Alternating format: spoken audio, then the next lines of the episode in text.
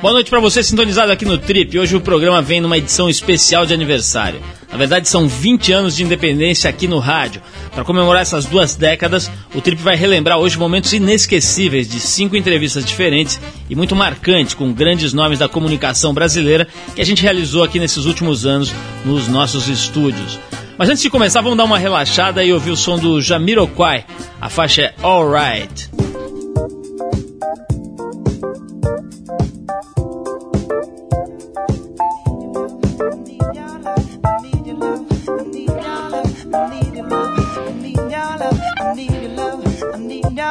I need your love. I need your love. You give me life. So tonight, take me there. I feel the sun start to glow. And I know it. Let me show you that I want your love. Need your touch for the rest of that time together, baby.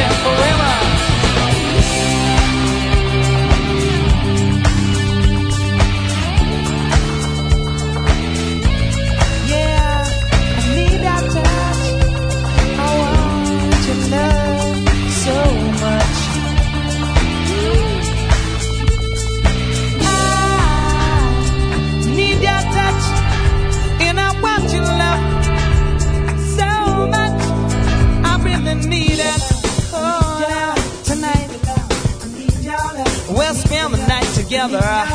Wake up and live forever. Yeah, yeah. Alright. We'll spend the night together. Wake up and live forever. Yeah, yeah. Alright. We'll spend the night together. Wake up.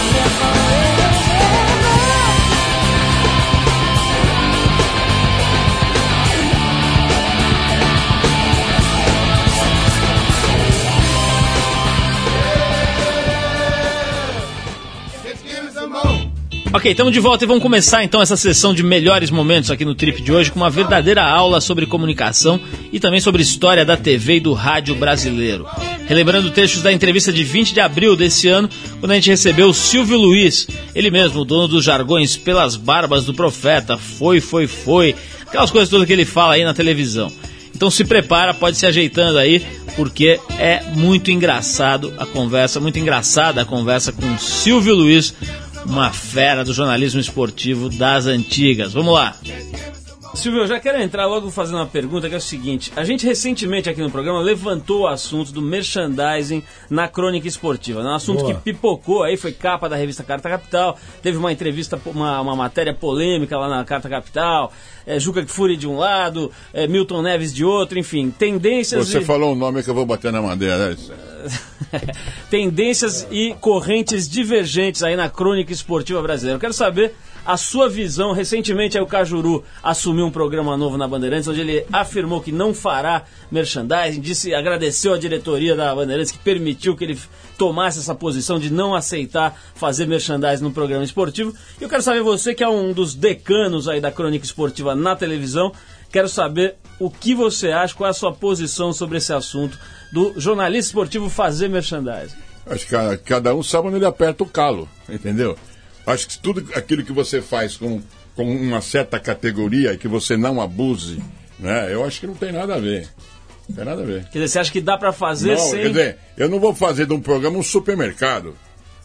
Sabe? Isso não. Você fazer uma campanha... Eu, eu já fiz campanha de, de Volkswagen, eu já fiz campanha de biscoitos, de, de, de brinquedos Estrela. Recentemente eu fiz uma campanha da Telefônica, entendeu? Tudo nego de categoria, pô. Então não é, não é, não é, não é salsicha, entendeu? Não é linguiça, não é sapato, não é nada desses troços, pô. Você acha que o produto tendo categoria não tem problema, não interfere Pagando na isenção? bem e você querendo fazer, para mim, tem nada a ver. Ô Silvio, vamos falar de um outro assunto que é o seguinte. Eu soube recentemente que a Ferreirinha faleceu. Eu queria relembrar os tempos do Clube dos Esportistas, um programa que se tornou cult aí, né? Eu lembro do que o Flávio Prado era menino ainda na época desse programa, vocês tratavam ele como uma espécie de mascote da turma. E tinha uma turma incrível Nossa. e tinha essa entidade que era a Ferreirinha que era uma espécie de faxineira e garçonete ali do programa. Ele tá com a memória boa, fala né, um, Silvio? Fala um pouquinho aí do... Ele, ele leu o livro, eu acho. É o seguinte: é, é, a Ferreirinha, eu acho, dizem, a história conta, não se prova, que quem comia era o Flávio Prado. Barbaridade! Ah, eu sabia que ia ter revelações sexuais nesse programa. Olho no lance! É verdade, é verdade. Dizem, mas não provam. A Ferreirinha foi uma descoberta do Hélio Ansaldo e quem traçava ela era o Flávio Prado. Nossa. Quer dizer que era uma espécie de merchandising sexual aquele Exatamente, programa. Exatamente, lá da Vila Santo Anastácio. onde ela morava. Fala um pouquinho da escalação desse clube dos esportistas. Quem que inventou esse programa que era estapafúrdio e ao, mesmo tempo, e ao mesmo tempo muito interessante. A modéstia me impede de dizer quem inventou o programa, entendeu?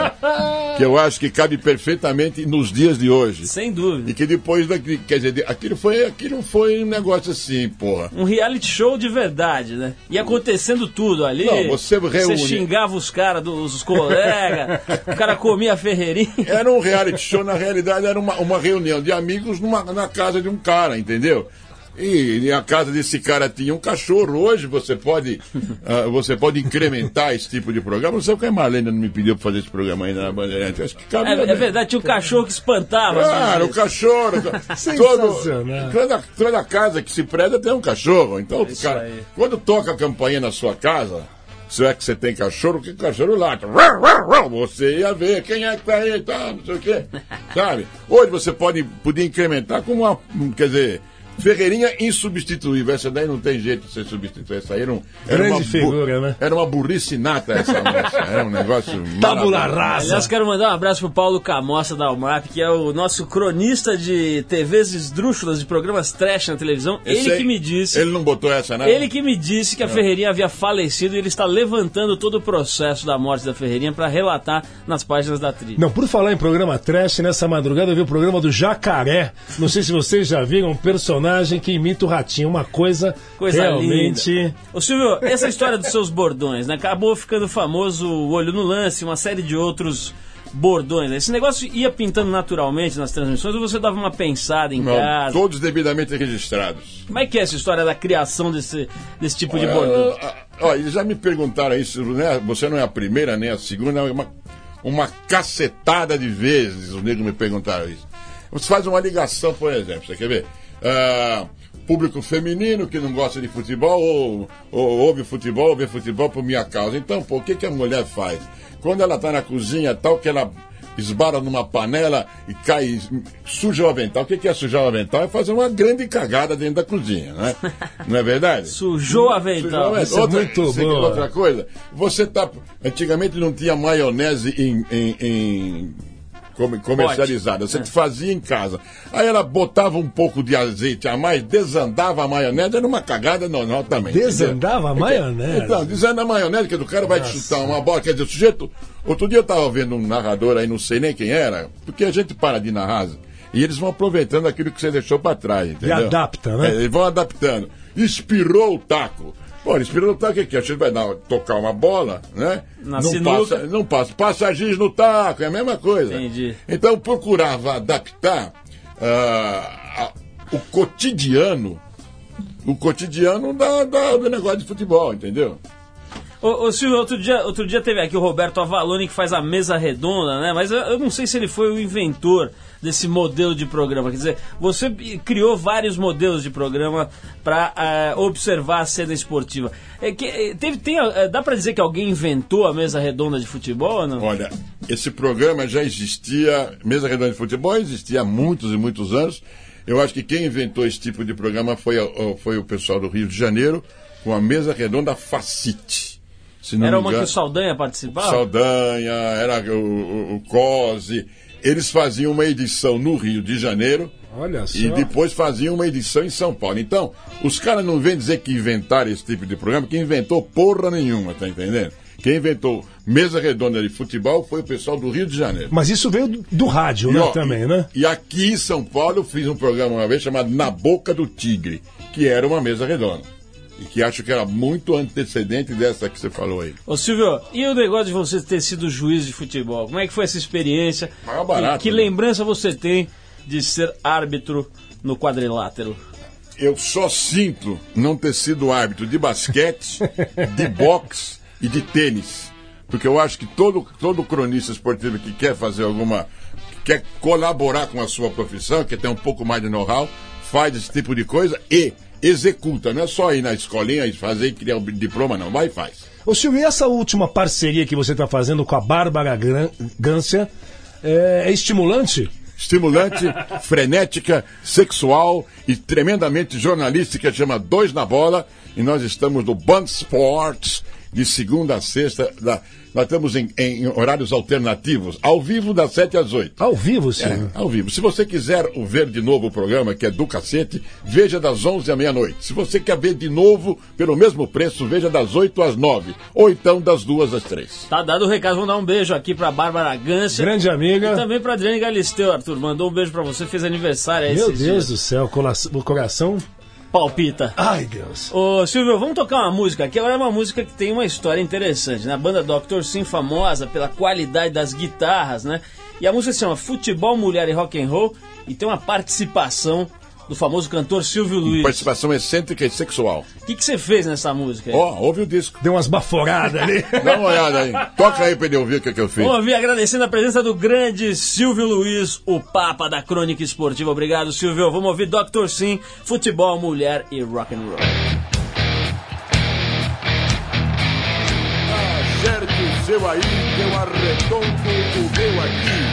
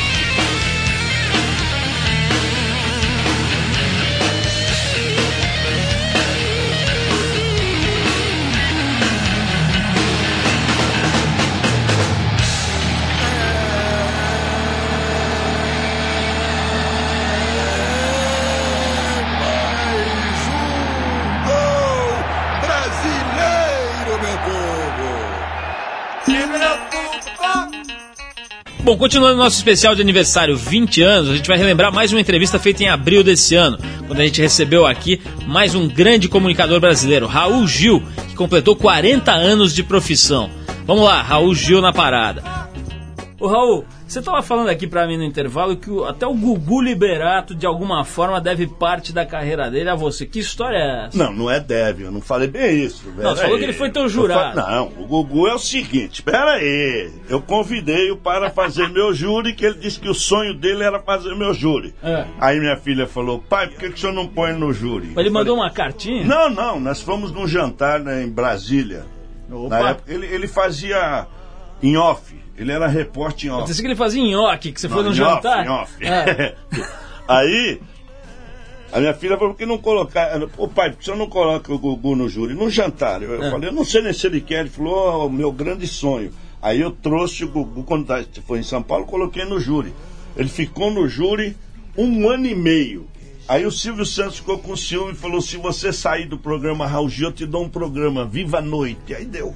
Ô, ô, Raul, me fala uma coisa, você tem algum papo assim de vez em quando com o Silvio Santos ou nunca mais falou com ele? Não, falei há pouco tempo com o Silvio. Ele me chamou lá para fazer um quadro que na verdade ele, ele falou que queria que eu voltasse para SBT. Eu me isso aí faz bem pro ego da gente. Eu falei, olha, Silvio, eu não posso voltar para SBT porque eu estou na Record e tem uma multa. Ele diz, é, mas eu pago a multa. Você paga a multa? É, eu, eu, eu, olha, Raul, você precisa voltar para SBT.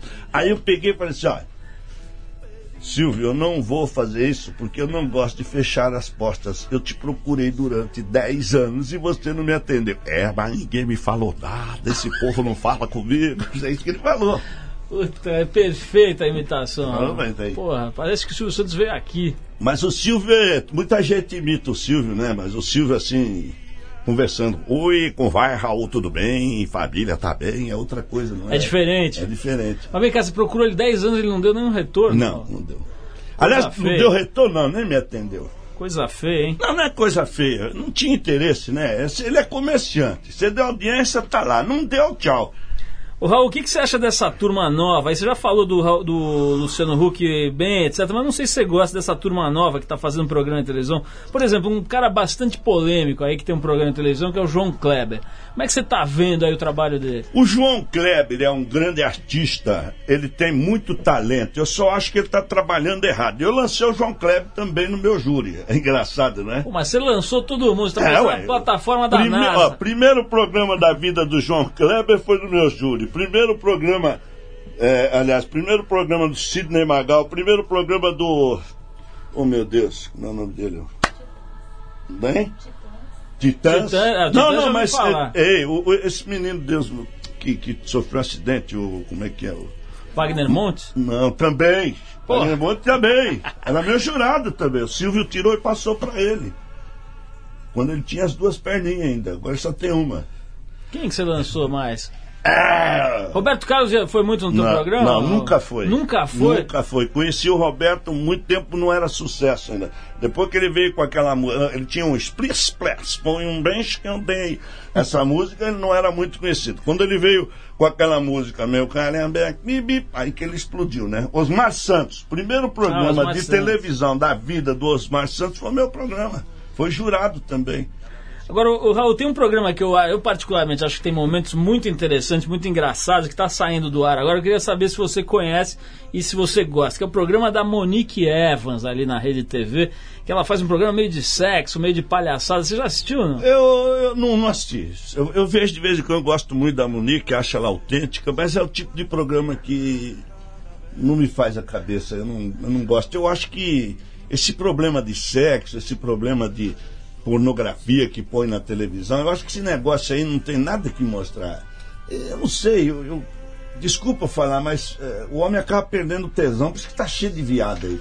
Não olha pra mim, Não, Raul. não tô olhando pra você, você, você tá se entregando à toa. Ai, gato, não fala assim.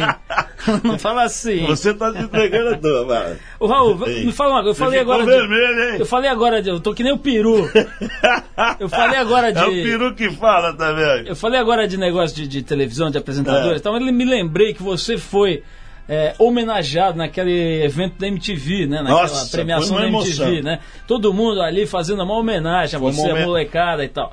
Tem um cara que eu acho que faz um programa muito interessante, se bobear até de alguma forma já se inspirou em você, É. é o João Gordo, né? São estilos completamente diferentes, mas tem uma Gordo. irreverência ali, tem uma... O João Gordo tem muito talento, o João Gordo é, inte- é inteligente. A única coisa que eu condeno o João Gordo é ele falar palavrões.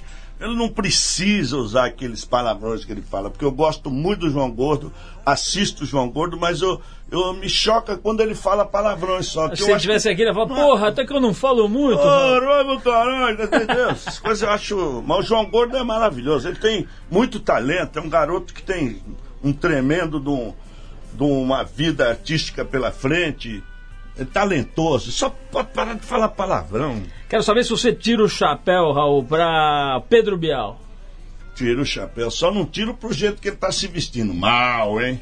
Tá meio, Mal. tá meio sem, ser- meio desajambrado. Por ser o fantasma. Os dois estão se vestindo mal. Meu Deus. Você fala de mim? Do Fantástico? Porra, é? Ah, ele agora é Maria ali? Fantástico não. é- Não, quem é que tá com a Glória Maria? Não é ele, é o. Ah, ele tá fazendo Big Tá Brother. falando Big Brother. O outro que tá com a Glória Maria, como é o. É o Zeca Camargo? Zeca, meu, Zeca Camargo, pelo amor de Deus. Isso é, tá se vestindo mal. Pra ser, pra ser um fantástico, tá se vestindo mal. A gente vai ouvir um sonzinho do Jack Johnson, eu pedi pra separar essa música, Yeah! depois eu explico um pouco sobre o Jack Johnson. A música se chama Rodeo Clowns.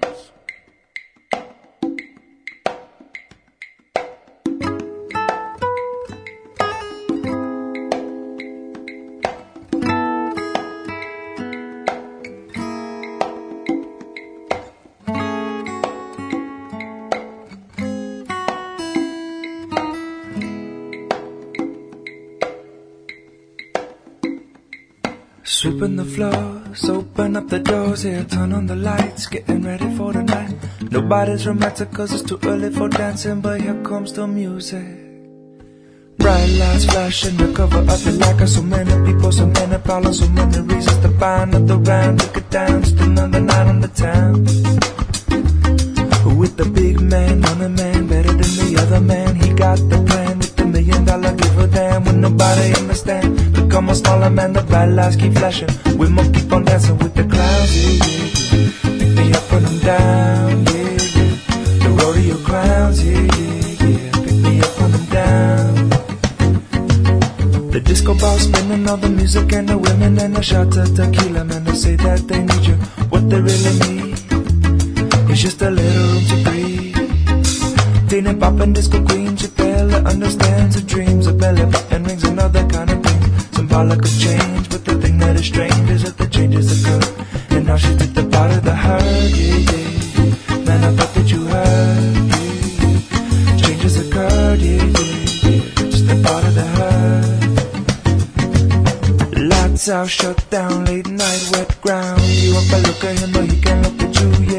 I feel by the only physical ground. You understand moves, but he only knows let down. By the corner, there's another one. Reaching out a hand, coming from a broken man. Where you try to live, but he's done trying. Not dead, but definitely dying. With the rest of the clowns, yeah,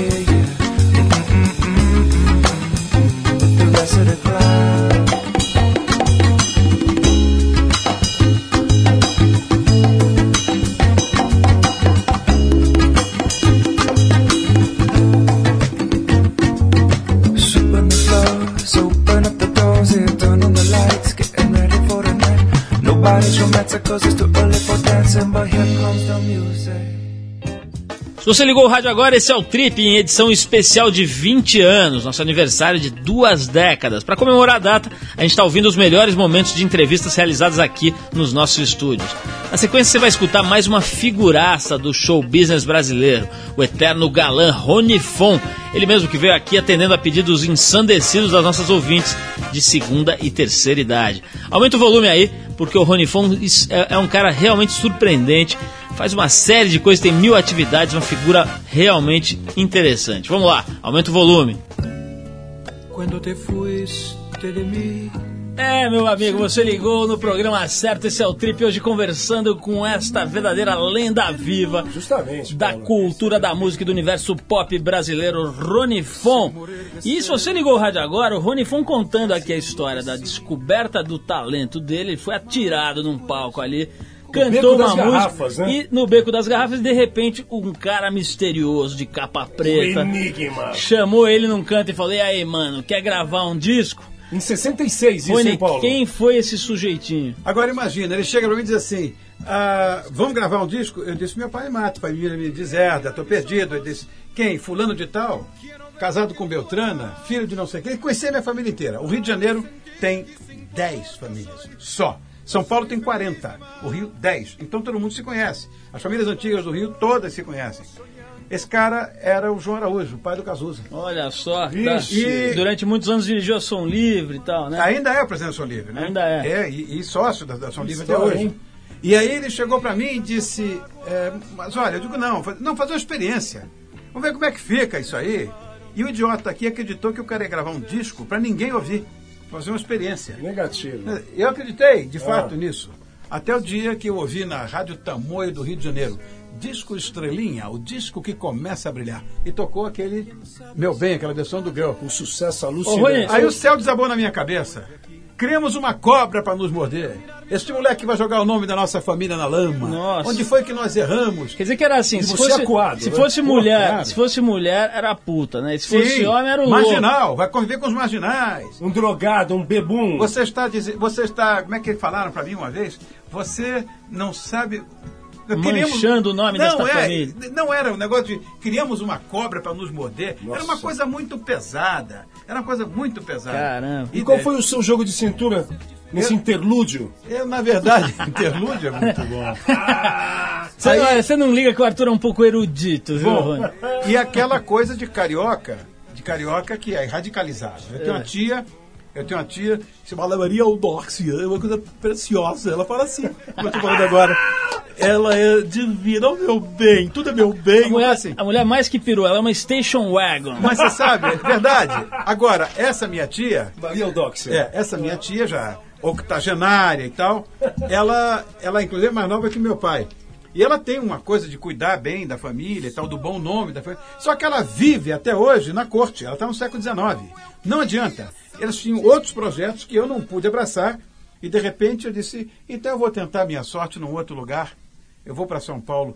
Além de jogar o nome da família, ele diz que vai para aquele lugar, como é mesmo o nome, onde as pessoas se ufanam de serem descendentes de escravagistas de índios, tropeiros, Caramba. pilhadores e saqueadores. Então a velha era louca, Não, é louca não, ela falou a 18 verdade. ela. Mas olha, veja bem, a visão que eles têm, eles adoram, as famílias tradicionais do Rio adoram o imigrante. Eles não gostam do bandeirante, porque o bandeirante para eles é o saqueador, é o pilhador, é o escravagista de índio mesmo. Você chega para uma tia dessa, me chama ela de quatrocentona, ela tem uma síncope e morre. Então essa, essa barbaridade de eu vir para São Paulo, aí complicou geral, porque eu ia para São Paulo. Os amigos todos chegaram e disseram: Você enlouqueceu, você tem um comprometimento com a cultura nacional, com o social. Você imagina que eu era militante de esquerda, um burguês de esquerda, e me meto da esquerda escocesa, que só tomávamos uísque 12 anos, ou da esquerda francesa, que era só Dom Perignon. Rony, Mas pelo- era da esquerda. Pelo que você está falando, então você é o proto-Mauricinho. Antes de existir Mauricinho, você já era. cara? eu não tinha. é fraco perto eu do não, Rony. eu não tinha, na época, eu não tinha o suporte da família e nem dos amigos, que eu estava traindo a causa. A minha música tinha que ser a música de mensagem social. Vai cantar música de periferia! Estamos perdidos. Então eu não tinha nem amigo, nem família, nem nada. Rony, e- e- então, é, é, é, solitariamente em São Paulo, o que aconteceu com você? Fui morar num lugar bastante elegante, muito parecido com aquele que eu morava no Rio de Janeiro. Fui morar num lugar chamado Praça Júlia de Mesquita, porque era o que o meu, meu, meu bolso permitia, num hotel de Por quê? céu nublado, que não tinha estrela nenhuma. Então, era um- Rony, como nós poderíamos conquistar mulheres? Dê a dica aí pra nós, pra mim e pro Arthur. Mas quem que o sou negócio tá eu? Rony, difícil. você é um metrosexual. Você sabe que eu ouvi esta coisa pela primeira vez de um amigo meu, um médico oftalmologista. Ele chegou para mim e disse: Bicho, você gosta de. Porque eu, eu tive uma. uma, uma- eu tive uma, uma passagem na minha vida que eu sei que não é única, mas é muito rara. Eu tive uma separação dramática e ganhei a guarda dos meus filhos. Fiquei com a minha menina e com o meu menino. Ela tinha seis anos, ele tinha cinco. Então eu criei. Daí a história do Mãe de Gravata, o negócio do livro, da editora Maltese e tal, e do nome do programa eh, de televisão. É, e de repente, nessa história, eu comecei a me envolver com o universo feminino a tal ponto que passei a gostar. Então, só pra você ter ideia, eu sei, eu tenho toda a ligação com cozinha, eu gosto desde, desde alta gastronomia até feijão com arroz, cozinho razoavelmente bem, lavo, passo, cozinho, arrumo, só que eu comecei a gostar de outras coisas. Renda, bordado, conheço tudo. Cama, mesa e banho na minha casa, sou eu que vejo. Ponto Cruz. Ponto Cruz eu faço, é diferente, eu faço. Eu faço É ponto, demais. eu É faço piloto ponto Cruz. de- É decorador Agora- e paisagista. Não, eu sou botânico. Agora, a minha, a minha mulher não compra uma peça de roupa. Eu compro do sapato à lingerie. Até recomendo a vocês o seguinte: a última pièce de resistência. tudo, a última pièce de resistência, a última peça de resistência é a calcinha e o sutiã. Compre você, porque é você que vai tirar Ô, o molecada, mais se bonito liga. que tiver. Mas, Rony, então o que você tá dizendo é que se você é uma mistura Esse de... amigo meu chegou e disse: Ele tá dando uma aula pra você gente, é metrosexual. E aí eu fui fazer o programa do João Gordo, que é meu amigo. O João, com aquela irreverência toda, nós temos uma relação. É inacreditável, mas é um dos meus amigos. João. Educadíssimo, João Gordo, diga-se de passagem. Chegou o João e disse assim: Olha aqui, eu vou dizer uma coisa pra você. Não fica pensando que seu pinto tem mais de um metro, não, mas você é um metrosexual. e eu fiquei muito chocado com aquilo. Aí depois eu abri a revista Isto É, primeira página da revista, David Beckham de um lado e eu do outro.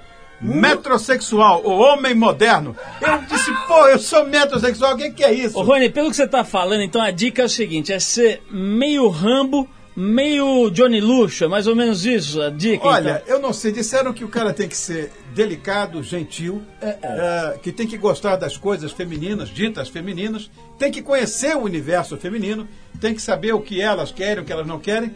Quer dizer, de repente você é um macho um pouco mais delicado, vamos dizer assim. Não sei, não sei se eu sou isso. Rony Mas enfim, diga. essa parte do lado espiritual, como é que você trata é, a sua religiosidade? Como é que é o, o seu trabalho? É zen, é hinduísta, é panteísta? Aonde que está você religiosamente nesse planeta? É, o panteísmo talvez seja o norte da minha vida. Eu vou explicar. Como todos nós aqui nascemos numa cultura latino-americana e fomos todos criados no regime católico, etc., apostólico romano. Então eu tenho, de fato, uma profunda admiração por este grande mestre, revolucionário de primeira ordem, um anarquista, peitou um império inteiro, botou de fato a ideia dele, que se perpetuou até hoje, numa mídia que não existia, não tinha jornal, não tinha televisão, não tinha nada. Mahatma Gandhi. Não, Jesus de Nazaré. Jesus. Jesus de Nazaré, grande mestre. Outros seguiram, claro que antes tinha Crestos, antes tinha, enfim, tantos outros que vieram antes, Zoroastro, Edir Macedo. Krishna, Krishna, enfim, Vishnu e Brahma, um monte de Buda, todos eles têm a divindade. Todos têm a divindade dentro deles. Nós temos, só que eles atingiram um estágio búdico que a gente que mexe com eventualmente com espiritualidade, eh, sabe que o, o contato direto com, a, com o que existe de divino é essa parte nossa, a mais sutil de todas. Quando eu estive muito doente, morre hoje, morre amanhã, eu vivi uma fase mais ou menos cética. Não só em termos de religião, de fé mesmo. Eu era uma pessoa muito ligada às coisas materiais, claro, emocionado, porque trabalho com, com comunicação, mas preso ainda a umas coisas mais densas.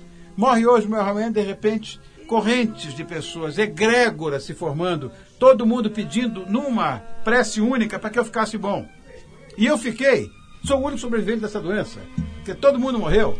Eu escapei porque me enfiei na minha cabeça que foi pela fé, que eventualmente me induziram a ter, como pela oração dos outros. Dizer, todo mundo tinha fé também. A partir daí, meu amigo, pode ter certeza, passei a ter a credulidade absoluta. Hoje, eu sou um ecumênico. Eu sou hinduísta, sou budista, eu sou evangélico, eu sou católico, eu sou o que você quiser. Vou tocar uma música que eu acho que você gosta bastante, não sei, mas tenho a impressão que você gosta porque também é raiz do conhecimento de, de todo mundo que se liga em rock and roll. Tô falando dos Beach Boys Ah, maravilha! e a música, acho que você vai Maravilha. gostar também, a faixa que a gente escolheu. Vocal, meu amigo. Quer abrir voz? Aprende com esses caras aí. O resto é o resto. Eles abrem voz. Isso é de fato abertura vocal de rock and roll, que é a minha escola musical mesmo. Nosso erudito Então você que acha que tem gogó aí, ouça essa música e aprenda. Beach Boys com I Get Around e a gente já volta com Papai Ronnie sabe tudo.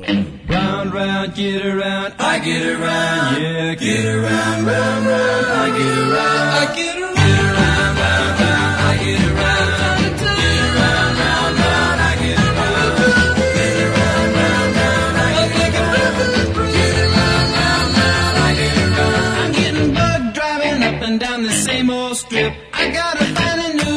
place where the kids are hip. My buddies and me, you're getting real well known. Yeah, the bad guys know us and they leave us alone.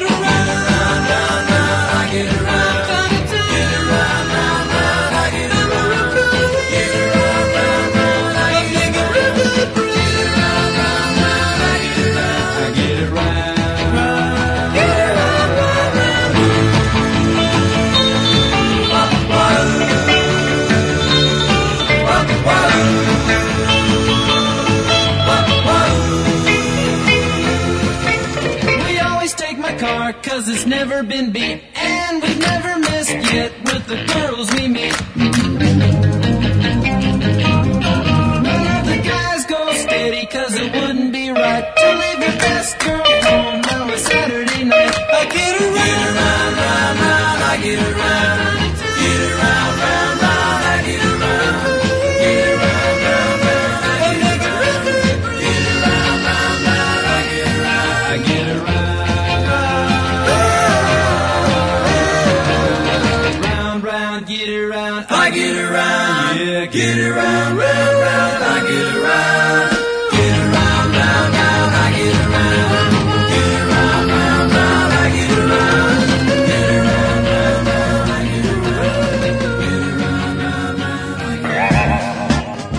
Continuando o nosso especial de 20 anos de aniversário aqui do Trip, a gente vai ouvir agora os melhores momentos da entrevista realizada em outubro do ano passado, uma das mais interessantes e versáteis atrizes do Brasil.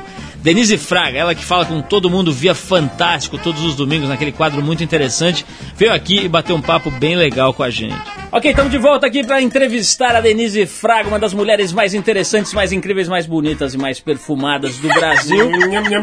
Denise, você falou pra nós aqui que você tem uma passagem, talvez romântica, com Rony Fontes. Gostaria de saber Denise, detalhes. ele cantou ao pé do seu ouvido? Não, é que o Arthur terminou o vlog falando do Rony Von eu achei até que vocês sabiam disso, O porque que houve? O que houve? é uma gafezinha que eu tenho. Olha que o Luiz vai saber.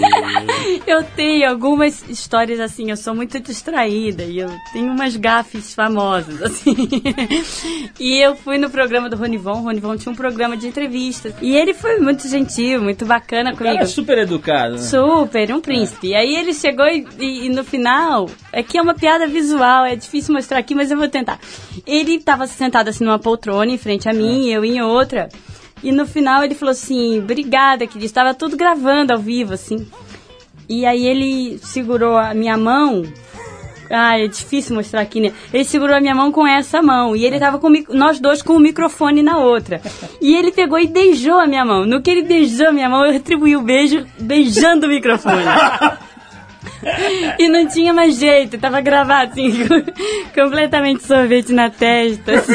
E, e o pessoal achou que era de propósito ou é daquelas que não deu nem pra achar que era de Ai, propósito? eu nem sei, porque eu tive muita vontade de sair correndo, assim, porque de vergonha. Eu tenho muitas histórias assim. Eu tenho uma outra também.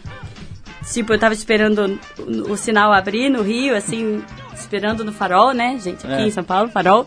E aí eu, eu desviei o meu, meu olhar para um relógio desses que marca a hora e temperatura.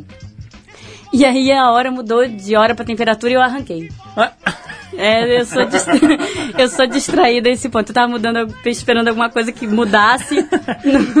Ô Denise, mas com esse, com esse espírito aí que é assim, com essa, com essa vocação pra comédia, com essa é, é, natureza meio maluca aí que você já disse que tem, como é que faz quando você é pautada ou é, ou é, é escalada, né, seria o termo, pra fazer um papel dramático, assim, né? Não sei se tem rolado na tua carreira, porque eu só vejo você fazendo comédia. E co- como é que é quando você é escalado? Você acha que você tem, consegue a mesma qualidade de interpretação quando o papel é dramático? É, o que é legal até da peça que a gente está fazendo agora, Três Versões da Vida, o que me seduziu no texto foi exatamente isso. Porque essa mulher, a Yasmina Reza, que é essa autora francesa, ela mistura de uma maneira comédia e drama que é muito interessante, assim, o que ela faz. Porque fica uma a plateia tá rindo, tá às gargalhadas, a peça é escrita como comédia, quer dizer, em tempo cômico, e aí no meio disso ela fala coisas cáusticas, coisas ácidas que interrompe o riso, é, é muito interessante. E o, o que eu sinto, é, Paulo, é que a gente tem que, uma hora, você tem que pegar um pouco as rédeas da tua carreira, assim, e você ver o que, que você quer fazer. E eu, eu tive a felicidade também de ter uma dupla com o Luiz Vilaça, que é meu marido e, e cineasta, e ele que é o criador do Retrato Falado, e, e eu já fiz dois longas com ele, onde necessariamente eu não fazia sempre papéis cômicos, porque ele me conhece além do, do que das caretas e do, do, da coisa histriônica e caricata. Então ele fez, ele me como atriz, como diretor, ele me puxou para um lado é, de mais sutilezas. Ele me cobrou isso nesse tempo. Então eu sinto que o que o Luiz me fez viajar mesmo por uns caminhos muito muito mais sutis do que se eu estivesse contando sempre com convites a partir de coisas que eu estivesse fazendo é, em comédia, porque aí você acaba fazendo a mesma coisa. E eu acho que o ator tem que se produzir uma hora para você conseguir fazer o que você quer. Porque você vai ser ator porque você quer ser muitos, né? Que você quer ter várias vidas, viver várias coisas. Uma vida só não basta. Ô, ô Denise, me- tem uma coisa curiosa aí no que você estava falando, que é o seguinte. O Luiz era diretor e tal, e vocês se apaixonaram e se casaram e tal. Toda Ficaram hora eu primeiro. vejo o diretor pegando umas atrizes aí, casando, namorando, dando uns beijos. Tem aquele Jaime Monjardim ali, cada semana na Caras, ele tá com uma atriz ali, aquele Marcos Paulo. Os caras, pô, esses diretores. Nada, eles são casadores. Tem uma projeção, assim, das atrizes, ver o diretorzão lá, Ou falar. tem "Ai, mel mesmo?" Papai, papai. Não tem uma coisa assim meio de uma projeção. Papai, papai, que doido. Uma projeção assim, Bem meio de, que, nem, que nem as, as alunas, vem o professor, assim, tem aquela projeção romântica e tal. Não, eu acho que tem. Como é que ele Não, te não, chavecou tipo, ali? não, não, Foi igual o no- Antunes Nada, foi- Filho, Gerald Thomas, o Wolf Maia, sabe esse- esses ingredientes dos Sim, diretores? mas é, assim, é claro que o diretor é um. É um, um- ele tem uma, uma coisa, uma posição de líder no lugar, né? Mas eu acho que o que, enfim, o que aconteceu comigo e com o Luiz, eu não assim, eu já trabalhei com um monte de diretores. Eu não. O nosso diretor ali tá se um animando deles. ali. Já tá, estufou o peito ali. Nosso diretor.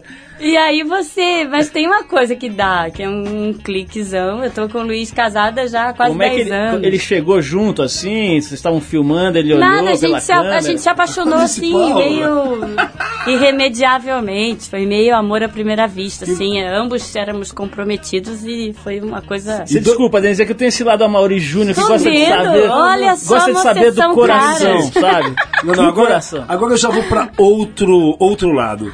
É, a sua agenda é, é, é, em vésperas de lançamento de peça, como é que é?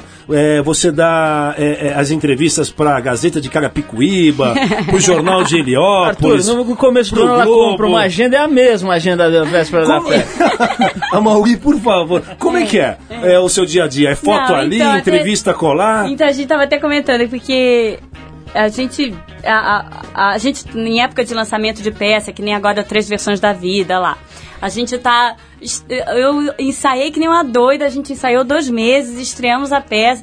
Agora começa a ter as entrevistas que fazem parte do lançamento, e que é legal ter. Só que eu tava comentando que antes a gente dava entrevista, sei lá, para quatro jornais, três revistas, algumas rádios. Agora a- a- parece que a comunicação e a informação multiplicou de tal maneira, parece uma epidemia de sites e revistas alternativas e coisas. A doença é- da mídia. Somos né? nós Todo também, é né, mídia. Paulo? A gente tá Eu não aguento é mais ser mídia. sensacional, é muito legal, tem um monte de coisa legal acontecendo, revistas assim que você fala, poxa, olha o trabalho do- dos caras, super bacana. Só que acontece que a gente vira, É. o- a, nossa, a nossa agenda vira cumprir essas entrevistas porque virou, aumentou muito, né? Aliás, isso é um assunto muito bom, né, gente? Porque o número de informação que a gente se viu multiplicar que a gente viu multiplicar no- no- nos últimos 10 anos com a internet e tudo, só que o nosso dia não aumentou. E o cérebro continua na mesma As caixa. horas Nossa. continuam as mesmas. A- as- a- a- não, a queimantina de neurônio se perpetuou, né? Ô, Denise, mas você tem que falar que essa é a entrevista mais incrível que você já deu. Essa é a entrevista mais incrível que eu já Eu dei. gosto de coisas Grava, grava, grava, são grava. Olha, vamos tocar mais uma música, depois eu quero saber da Denise, que ela queria ser aeromoça, quer dizer, ou a gente se livrou da pior aeromoça do mundo, ou da melhor, né? Porque meio termo não ia ter, né? Paulo, vamos fazer o teste com ela, bandejinha pra Denise. Vamos, ela vai, ela vai servir um Martini Rosso pra gente depois dessa música. Nham, nham, nham, nham, nham. Marcelo D2 a gente vai tocar aqui, o nosso a- amigo, camarada, já veio aqui várias vezes. Vixe. A faixa é qual é? Vamos lá. E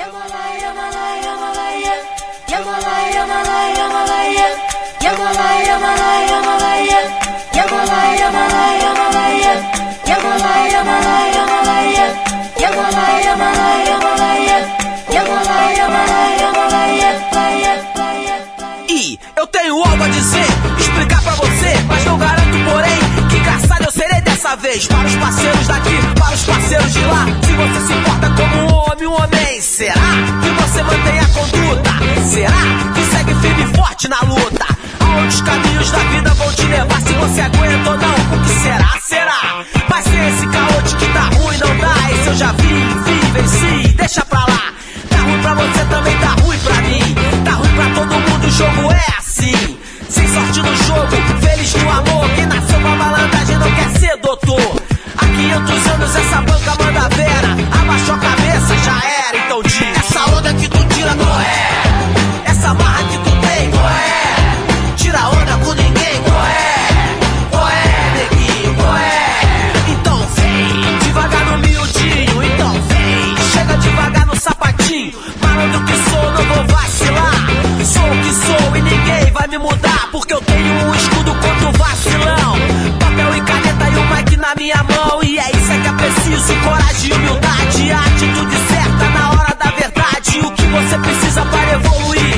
evoluir? Me diz o que você precisa pra sair daí. O samba é o som, Brasil é o lugar. Incomodado que se mude, eu tô aqui pra incomodar. De que lado você samba? Você samba de que lado? Na hora que o couro come é melhor tá preparado. E lembrando de Chico, comecei a pensar que eu me organizando posso desorganizar. Essa onda que tu tira não é.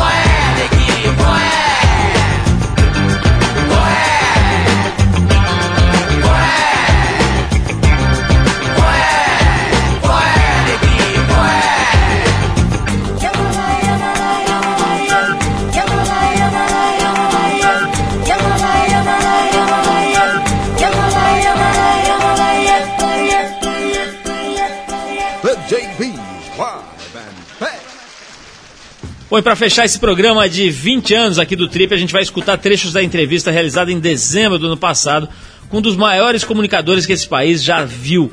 Ele é diretor, apresentador, roteirista de TV, atua em rádio e internet. Estamos falando de Marcelo Taz, que também é conhecido por muita gente como o repórter Ernesto Varela. Lembra dele? Vamos lá.